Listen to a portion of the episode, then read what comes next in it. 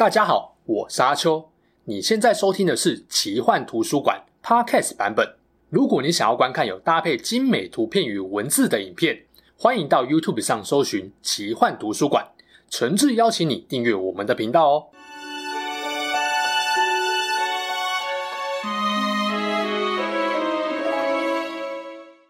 Hello，大家好，我是阿秋，来聊聊神秘奇幻的主题故事。不论在哪一个时空啊，不死对很多人来说是又爱又恨的。一方面，人类渴望长生不死；但另外一方面，人类又畏惧不死。更具体来说，是惧怕无法消灭的邪恶不死怪物。在今天，如果要说有什么不死生物是大家最害怕的，大概就是西方世界的丧尸丧尸了。甚至啊，他们还跟末日画上等号。成为近二三十年来小说、影剧跟电玩游戏很重要的创作主题。不管是电玩《恶灵古堡》，还是影剧《阴尸路》，这些作品都脍炙人口，广受欢迎。不过，这类能够让世界化为末日的不死怪物，也不只有西方有。那些穿着清朝官服、手背跟身体呈现九十度、全身僵硬、以跳跃方式移动的僵尸，可以说就是东方文化不死生物的代表了。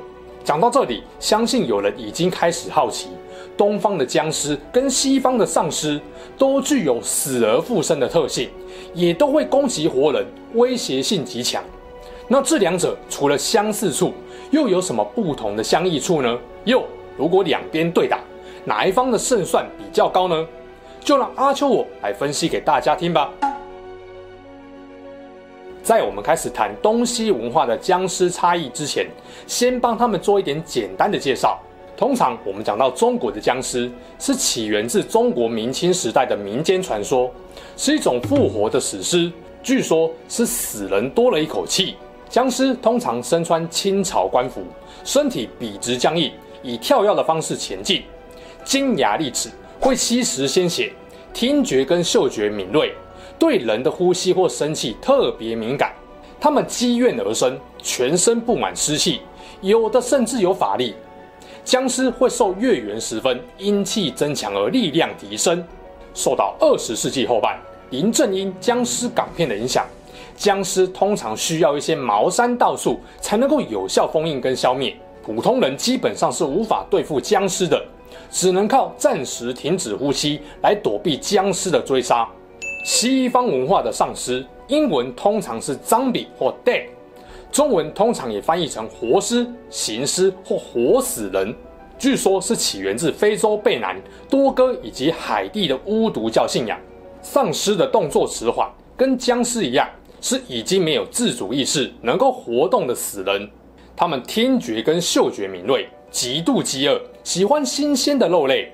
不过，随着二十、二十一世纪大众文化的创作与改编，西方丧尸形成的原因、特性跟惧怕的元素也越来越多元。在丧尸具有了病毒传播特性后，影响所及遍及全国跟全世界，让丧尸变成一种大规模、世界级的末日象征。不过，讲到不死生物，西方文化除了丧尸，吸血鬼也是知名代表，甚至某些层面上。中国僵尸跟西方的吸血鬼性质更加接近。接下来我会把两边的基本款以及共通性比较大的部分拿来做比较，看看东西方的不死生物各自有哪些特点，又有哪些差异呢？关于中国僵尸形成的原因，根据袁枚跟纪晓岚的说法，死去的人因尸变速度可以分成两大类。一种是已经下葬很久，但尸体都没有腐化的葬久不腐；另外一种是死没多久就突变的新尸突变。葬久不腐的一个主因是棺木埋在了养尸地，这个地带的土壤酸碱值非常不平衡，所以有机物无法在土里存活，也代表不会滋生细菌或蚁虫来帮忙分解遗体。严重一点的，即使经过了一百年，死者的毛发跟肌肉也不会腐坏。就是俗称的硬尸，甚至有的硬尸毛发跟指甲还会继续生长的。而如果硬尸的状态维持太久，最终就会苏醒变成僵尸。葬久不腐的另外一个原因是道教里面某些偏门法术仪式所导致的。坊间流传道教有太阴炼形之法，说尸体埋葬了数百年，满足一定年份就会复活。而心尸突变也有几种原因，一种是死亡不久的遗体被邪气或邪物侵蚀，另一种是说尸体吸收了阳气，借了人的生气而形成尸变，还有一种是人死后兵而不葬，在停尸期间，如果有闪电划过天际，或是有邪气较重的猫刚好跳过棺材，遗体就会发生尸变。讲完了东方，来谈谈西方丧尸脏比的形成原因。丧尸是一种不死生物，最早起源自非洲跟海地的巫毒教信仰，是通过祭祀下毒让尸体复活。但这些死而复生的丧尸没有自主意识，只能够任凭施术者的摆布。现代大众作品中常见的丧尸，跟这类民间邪教信仰已经没有太大关系，而是多了不少科学根据，常出现在科幻作品中。例如说，有被突变的霉菌、真菌或细菌给寄生的，例如游戏《最后生还者》。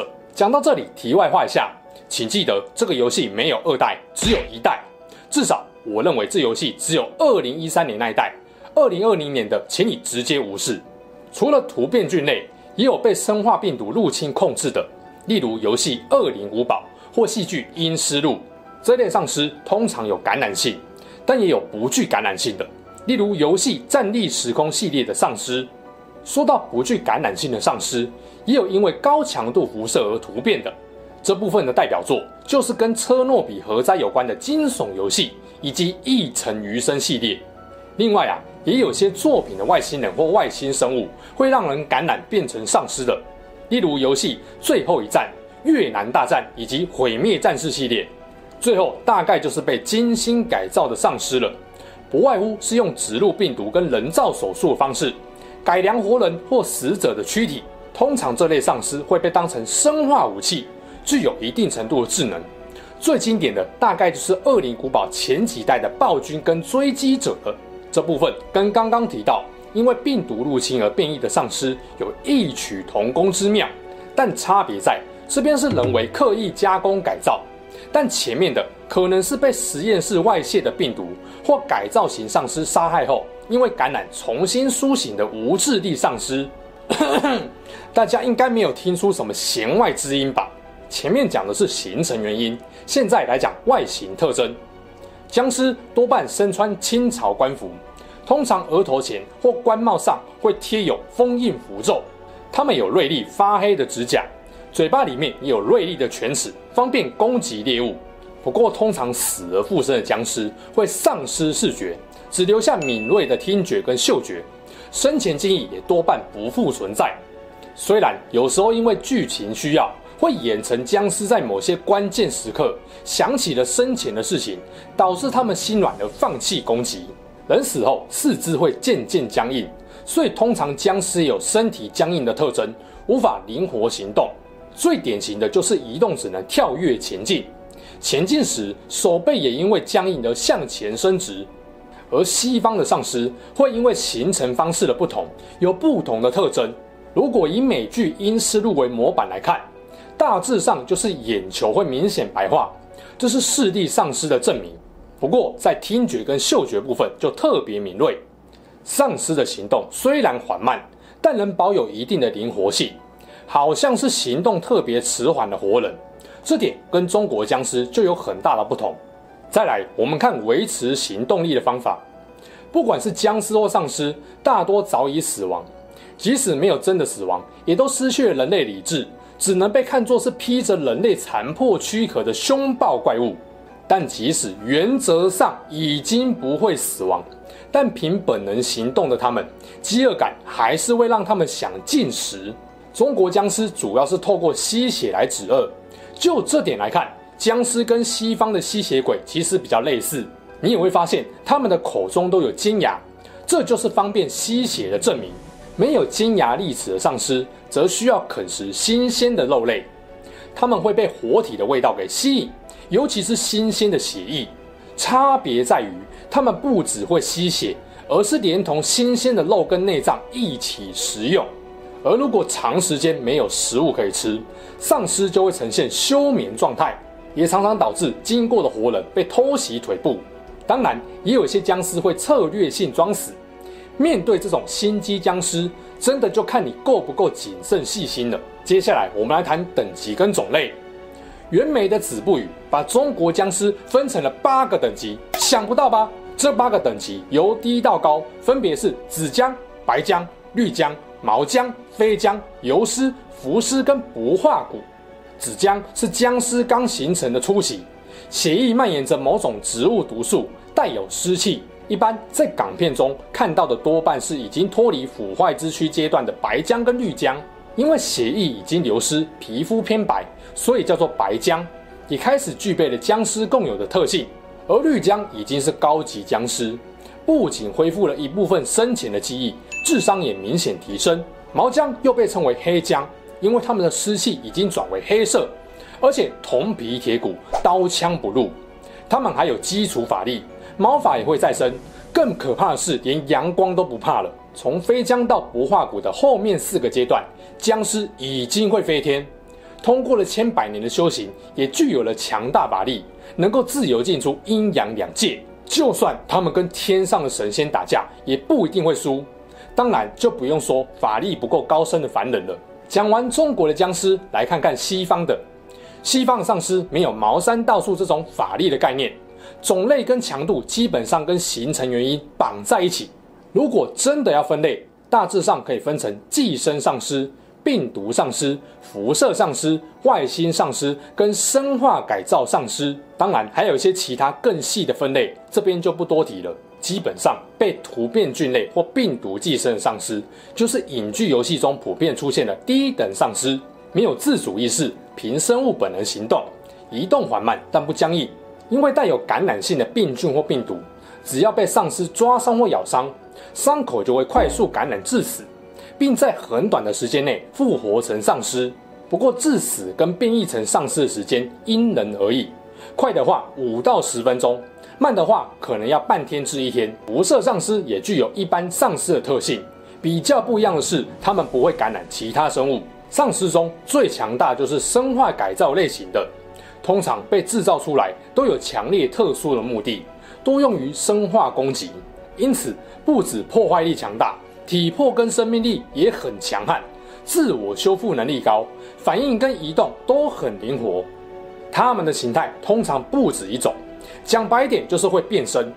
这类高级丧尸通常都有一定智力，也会使用武器，像是机枪、大炮、火箭筒都难不倒他们。对了。在西方，不止人类会变丧尸，动物也会。像《恶灵古堡》就有很经典的疯狗丧尸。值得一提的是，韩国近年来也非常疯丧尸题材，以西方丧尸为基础，加以改良成肢体能够摆出九九极限姿势的疯狂丧尸，狂暴度加倍，移动速度惊人。几乎是用人类全速奔跑的状态在追猎物的。最有名的当然就是电影《尸速列车》跟影集《尸战朝鲜》了。对付中国僵尸的方法有很多种，但基于僵尸的躯体僵硬，刀枪难以贯穿，纯粹用物理攻击是很难有效果的。绝大部分都需要使用法术来封印或消灭。综合古籍跟小说，比较经典的杀僵尸器物有八卦镜、桃木剑、符咒。哎，记得。符咒不要自己乱写乱买，要有法力加持的才有用啊！僵尸片不都演给你看的吗？另外还有糯米、铜钱、鸡血、黑狗血、孔明灯、醋、朱砂、墨斗线、枣核青梅、黑驴蹄子等等，有些不一定能够直接致死，但普遍都是僵尸会怕的东西。当然，也有一些自然的办法可以解决僵尸，例如鸡鸣、阳光或用火烧等等。惧怕阳光这点。僵尸跟吸血鬼一样，被阳光或强光照久了就会化成灰。对了，鬼灭之刃的鬼也有西方吸血鬼的要素在，所以也怕阳光。而对付西方丧尸就不需要用到法术了。如果你有魔法可以放，当然最好了。但大部分的普通丧尸躯体就跟活人一样脆弱，用物理攻击破坏就好。不过根据多数丧尸题材的设定，丧尸只有大脑里面。掌管本能欲望的部分有在运作，其他地方都是死的，所以只有破坏脑部能够停止他们的行动，攻击包含心脏的其他部位都没有用，顶多只能限制丧尸的行动，无法真正让他们停机。当然，也有一些丧尸能够靠破坏心脏而消灭，例如辐射丧尸或部分的生化改造丧尸。但基本上，生化改造丧尸的躯体都被大大增强过，普通的刀枪冷兵器也伤不了他们。遇到这种 SS 级难度的，大概只有顶级破坏力的火箭筒或核弹能够消灭他们了。重点归纳一下，如果要用最简单的方式来谈僵尸跟丧尸的差异，我们大概可以说：一，僵尸是死人变的，丧尸是活人变异的；二，僵尸的成因偏魔幻，丧尸的成因偏科幻；三，僵尸只吸血，丧尸血肉一起吞食；四，僵尸某种程度上能控制吸血欲望，丧尸完全无法控制进食欲望；五，僵尸怕阳光，丧尸不怕阳光；六，僵尸身躯不会腐烂，丧尸身躯会继续腐烂；七。僵尸不怕物理攻击，丧尸超怕物理攻击，但要打对地方。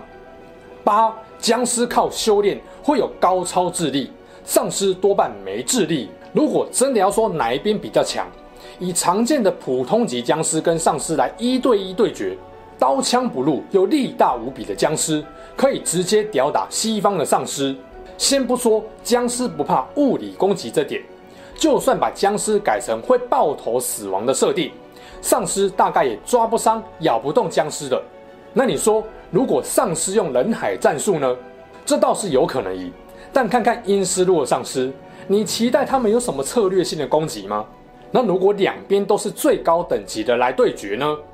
僵尸由不化骨出战，丧尸由生化改造型出战。虽然两边都已经有很高的智商。身体素质也已经是超凡级别，但关键就在于不化骨已经刀枪不入，又会超强法术，飞天遁地，光靠法术就吃死丧尸了。除非生化改造丧尸会东方高级法术，否则这场胜负只是时间拖得比较久，但无法改变结果。其实哦。两边本来就都有浓厚的奇幻色彩，基本上是看创作者爱怎么玩就怎么玩。硬要拿来拍对决场面，只要设定不要太离谱，大家看得爽，谁胜谁负也不是那么重要就是了。不过看到西方跟韩国不断在改良跟多元化丧尸，相对的东方的僵尸片还多半停留在林正英的港片时代，就觉得有点可惜。当然，你要说二零一三年麦浚龙导的电影《僵尸》，确实因为清水崇监制的关系，把传统僵尸港片更推向国际化，但其实还不够。我是一直很期待中国僵尸片能玩出更多元的新格局啊！讲到这里，突然想到，我国中那时候第四台有播一部港剧《我和僵尸有个约会》，那时候还蛮喜欢看的。毕竟以当时来说，设定还算新奇。只是啊，这部的僵尸其实更接近吸血鬼就是了。总之啊，我觉得目前僵尸跟丧尸片走的是一种格局之战。东方僵尸的故事多半仅止于家族跟社区村庄，但西方丧尸则是把格局拉到了国家跟世界级的危机，在情节张力跟可发挥的空间上就明显高下立判了。但我依然认为，东方的僵尸片还有很多可以向上跟向外发挥的潜力。如果好好运用，绝对不会输给西方的丧尸主题。真心期待未来能够看到更多不同的僵尸片题材啊！好啦，这期事件就说到这边。如果你喜欢我们分享的故事，记得订阅我们频道，也别忘了打开小铃铛。你的订阅、按赞与留言就是我创作的最大动力。之后还会跟大家分享更多悬疑怪奇的事件。我们下次见喽，拜拜。